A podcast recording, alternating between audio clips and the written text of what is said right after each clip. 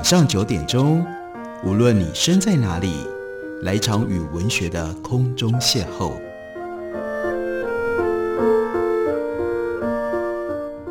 杨照谈书，邀您一同遨游文学世界，认识古今中外的经典之作。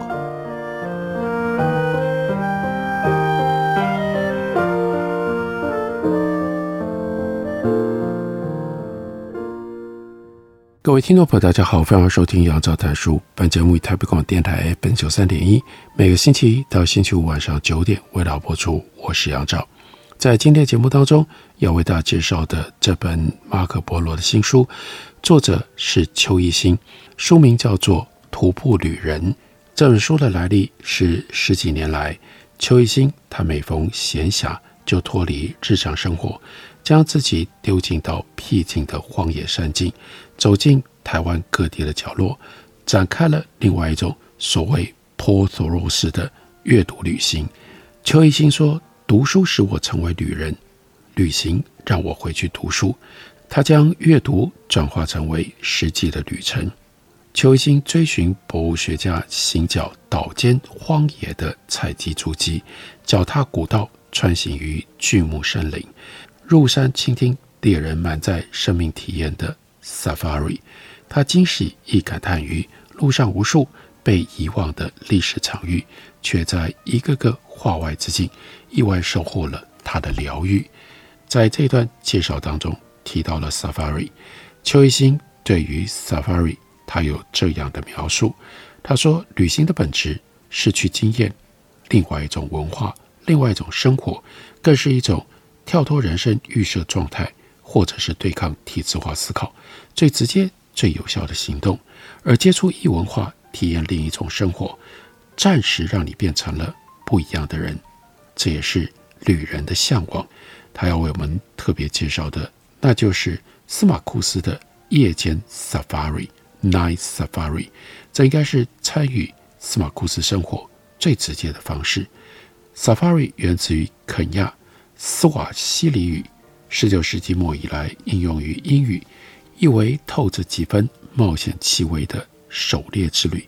如今，Safari 一词追寻野生动物，当然也可能指称某一个上亿用户的浏览器吧。这个时候是壳斗科结实的季节，那向导拉胡伊就带我们进入到旧部落的密林，看到有青钢索、酸皮索、长尾靠。狭叶索、塔塔加高山索、大叶石索、短尾叶石索散落一地，是不是稍早曾经遭到一阵急雨给打落了呢？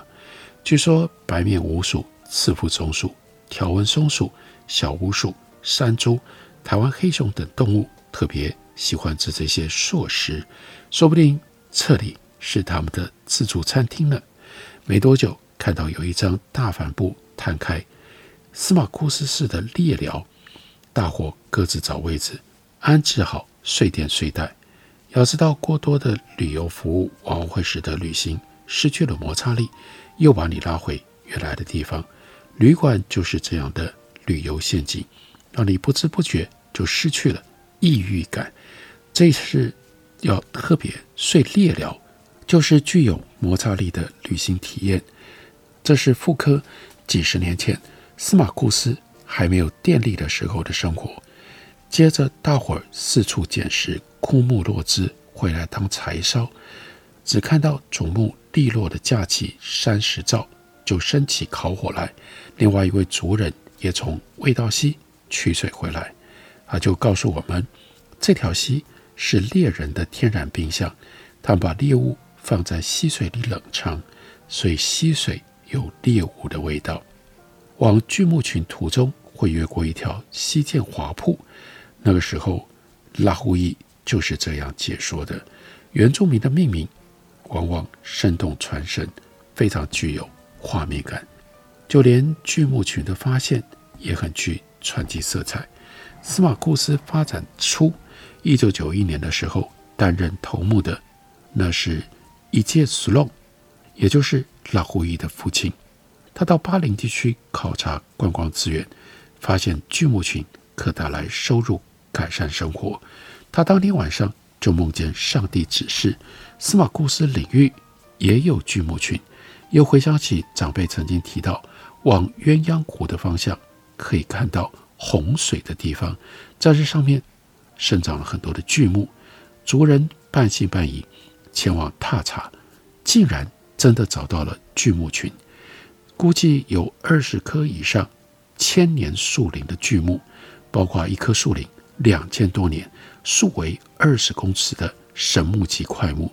接着从巨木群后方往上走，果然有一条富含铁矿质的红色小溪。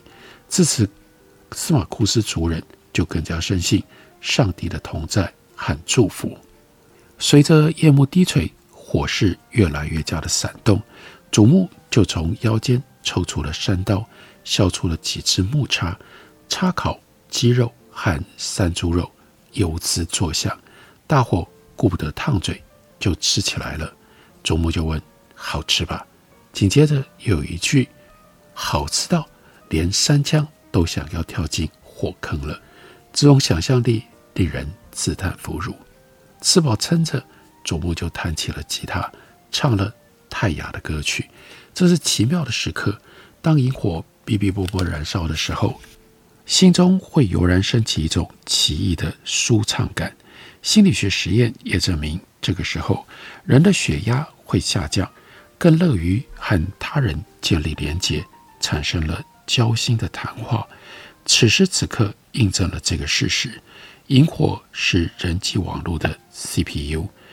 此行认识了一起烤火的。单车旅行画家、素描画家、花卉画家、绘本画家，还有杂志主编等人。突然之间，有人扛着枪入场，原来那是拉胡伊的二哥，部落的猎人。他带大家去做夜钓，可能因为稍早一场雨，鸟兽纷纷躲了起来，也可能是闻到了人的气味。第一回合初级，毫无所获，撤回到。猎寮来烤火，按照猎人的说法，他们的传统领域当中有山羌、黑熊、水鹿、山羊等等。真巧，下路才遇到的有一颗有黑熊爪纹的青冈櫟。他说：“我以眼睛余光打量周遭的同行者，没关系。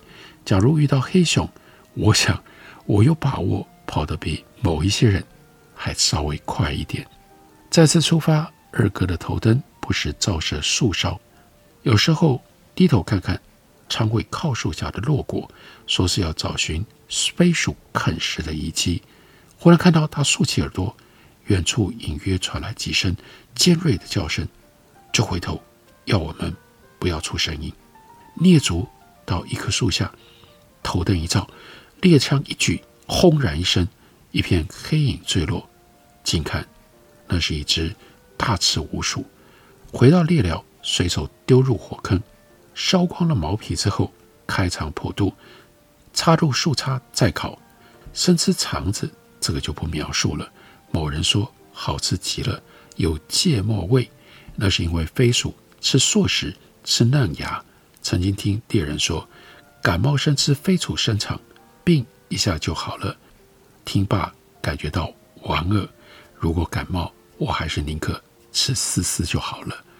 烤火慢烧几个小时之后，火光跟星光逐渐的暗淡，越来越冷。有人打了呵欠，睡意就像传染病一般袭来。大伙儿这个时候纷纷钻进到睡袋里，躺成了一排人肉串烧。这个时候，山林间回荡起了各种声响，就好像催眠曲，曲调不一，但是浑然天成。只有营地的打鼾声此起彼落，像是滋滋作响的烤肉声，间歇打破这片静寂。他说：“不过，我只能辨识出山羌的吼声、白面鼯鼠的口哨声、大赤鼯鼠像拉拉链一般的尖叫声，或者是悲泣声。偶尔有几声叫嚣的叫声传来。想到拉胡伊导览的时候，指着广场那对。”猫头鹰木雕说：“那是泰雅族的报喜鸟，不觉觉得蛮好玩的。如果听到猫头鹰叫声，就表示家里要添丁了，而且生男生女的叫声还不一样，足堪比拟产检的超音波。就这样，森林进入了梦乡。半夜起来如厕，看到猎人侧身卷曲躺在萤火旁，席地而睡，似乎在见证唯有耶和华所亲爱的。别叫他安然睡觉。隔天一大早，就看到二哥正在指点祖母射击技巧。看到他用一根细线系住小木棒，绑在二十多公尺以外的树枝上。祖母射了两次都没射中。起初我以为瞄准的是小木片，稍后才知道不是啊。瞄准什么呢？瞄准的是那根细线。孤独狩猎来自于泰雅文化的传承。邱一新说：“这是我此行最大的收获。”我们休息一会儿，等我回来继续聊。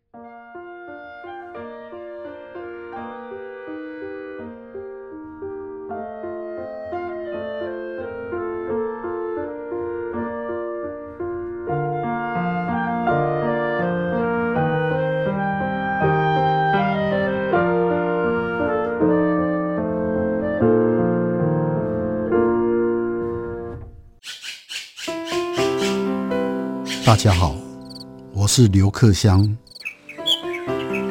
亲近自己的城市，找回城市的温暖。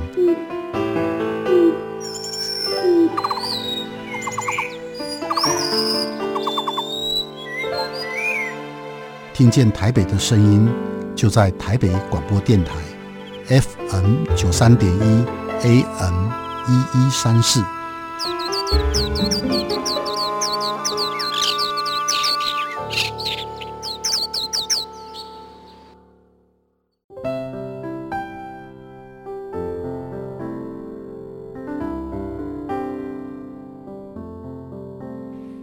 见台北的声音，拥有颗热情的心，有爱与梦想的电台，台北广播 FM 九三点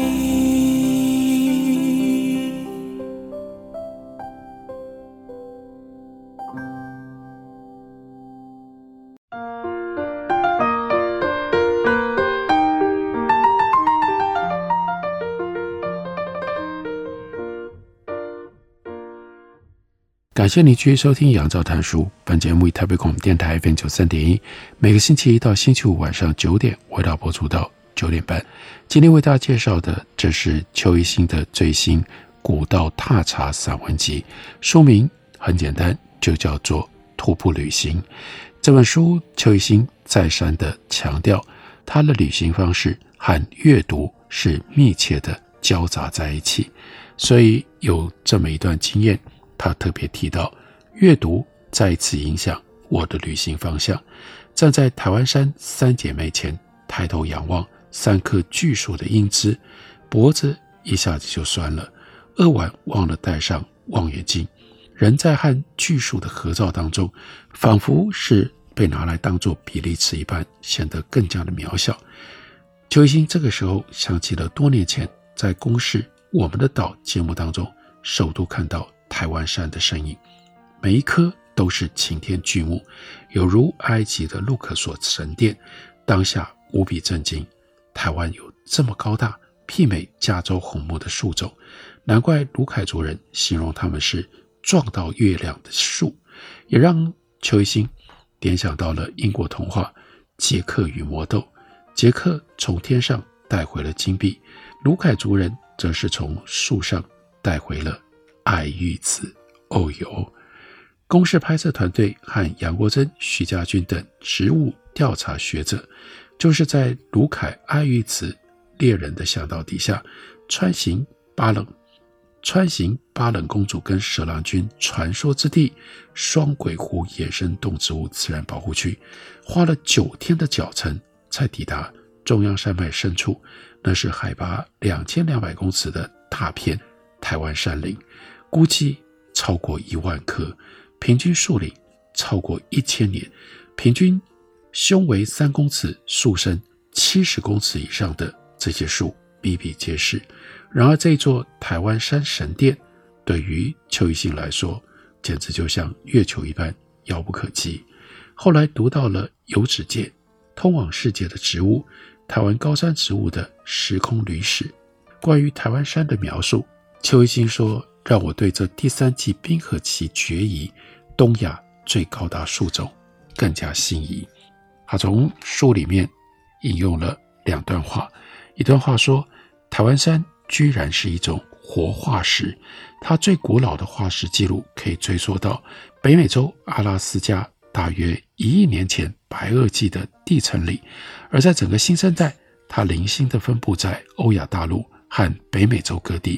还有一段，学者们推测，世界上现存的台湾山，应该可是好几个绝遗在各地的族群。它的祖先原本在东亚广泛的分布，因为受到第四纪冰河的影响，而导致分布破碎化。这样的文字也启发了邱一新。更进一步的去阅读台湾山命名者的传记，这个人叫做早田文藏，他的传记书名是《台湾植物大命名时代》。一九零六年，就是这位日本的植物学家早田文藏，根据植产局林务课小西成章在南投两千公尺处山区采集到的无名针叶树的标本，以台湾为名，发布了这个新的品种。台湾山，由于无法归类在裸子植物的任何一个属当中，就又以台湾山属建立了新的属，至今仍然是植物界唯一以台湾当作属名的树种。早田文藏他是这样描述台湾山：这树是雌雄异株，球花圆形，苞极少，鳞片数列，呈螺旋形排列。种子存在于鳞片中间，道生胚有二子叶，叶为鳞状形，螺旋样排列，球花顶生。想想难能可贵，来自东喜马拉雅山系的台湾山，和来自北美的桧木、日本的扁柏，在台湾的云雾带，那是大概一千五百公尺到两百公尺海拔高度，在这里他们相遇了，他们逃过了冰河期的威胁。仿佛台湾成为这三种巨木在冰河期的诺亚方舟，在经历六百五十万到七千万年前的大陆漂移，北美和亚洲裂开，它们才分散开来，独立发展成为特有种。也因为经常和快木、扁柏混生，台湾山经常被台湾山几乎被采伐殆尽。顺便一提，台湾的针叶树新种几乎都被供逢其时的。早田文章给发表了，除了台湾山，另外有峦大山、赤柏、台湾油杉、台湾云杉、台湾二叶松、台湾五叶松、台湾铁杉、台湾华山松、台湾川上双米。早田文藏、工藤佑顺、佐佐木顺一等人致力于传承，就确立了台湾植物在世界上的独特地位。邱一新说：“就在我朝思暮想之际。”二零二一年五月，秋山行的创办人 Chris 和 Eddie 夫妻在脸书分享了三颗巍峨的台湾山照片，才知道他们已经勘察出一条道路，才知道他们已经勘察出一条路线，前往二零一七年十二月号国家地理杂志封面故事——台湾山三姐妹撞到月亮的树所在的地方。这个专题记录了澳洲专业拍摄团队来台。为七兰山区三棵台湾山拍摄等身照的经过，稍后又得知，这个计划的主持人徐家军，他的著作《找树的人》，一位植物学者的东亚巨木追寻之旅，出版了。暂读之际，感觉梦想更靠近了，心想可以从一零零林道进入七兰神木区，再转接一七零零道十一点二公里处，就可以瞻仰台湾山。三姐妹，不过这样想有点太天真了。要从林道进入这个区域，需要主管单位退辅会森保处特别许可，非学术研究很难取得许可，要不然就得要报名参加七兰一零零零道越野超马，这超马要跑一百公里，限时十五小时内完成，这哪里做得到呢？所以对邱一新而言，徒步过程远比抵达目标要来得重要。加上超马哪能说跑就能跑，也无暇接触沿途的景物，怪不得秋山行的追溯路线需要跋山涉水，绕路而行，由司马库斯巨木群步道进入，下降到塔克金溪，取道翻社基三林线出一七零林道，再转接一零零零道出七兰山区，但两条林道都得要向森保处申请借道接驳，但别问我为什么可以借道出来，却不能借道进入呢？私下求教于司马库斯的友人，前面私下求教司马库斯的友人老胡乙，才知道秋山行所走的路线大致是部落老一辈前往溪头群的猎径涉路，攀越翻社基山，腰绕没有岩山，跨过。南没有岩山，一路打猎、采集、相过烘干，再沿着夫布尔溪出四季平台拜访族人，或者是交换生活物资。还好我们只翻越一座翻社基山，这有很难吗？二零二一年五月下旬的某一天，天光乍现，鸟语花香，上帝的部落弥漫着早晨遍地欢呼的氛围，令人。神清气爽。早餐之后，在白耳画眉、关羽画眉，还有钟面鹰此起彼落的鸟叫加油声中，一行人踏上了司马库斯巨木群步道，一路穿行桂竹林、溪涧，来到二 K 景，来到两公里处景观公厕。突然之间，领队阿夸发现路旁灌木丛有一株盛开的。黄花鹤顶兰让邱一新对此行充满了期待。楠楠遇到登山领队，还有一双辨识植物的鹰眼。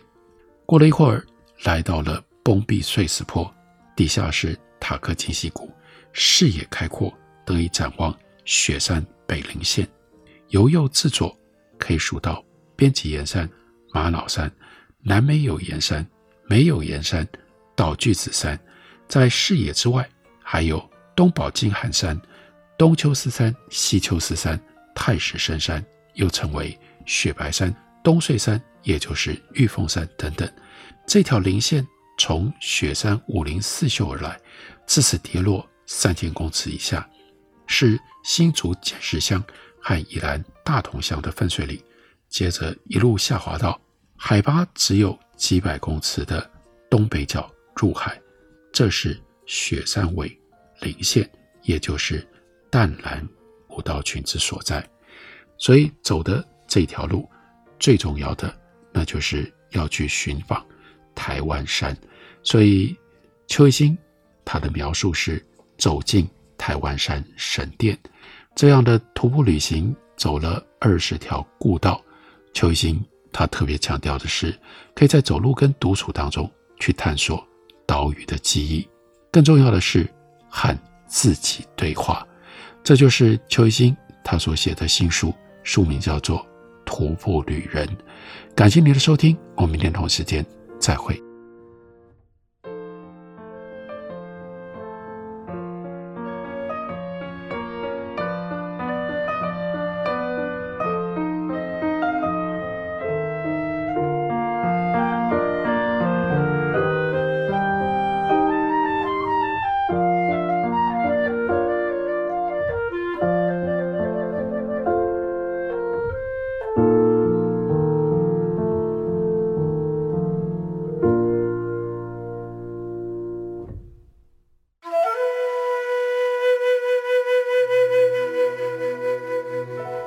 哎呦，电台转来转去都不知道听哪一台耶！你可以听 FM 九三点一那一台呀。FM 九三点一？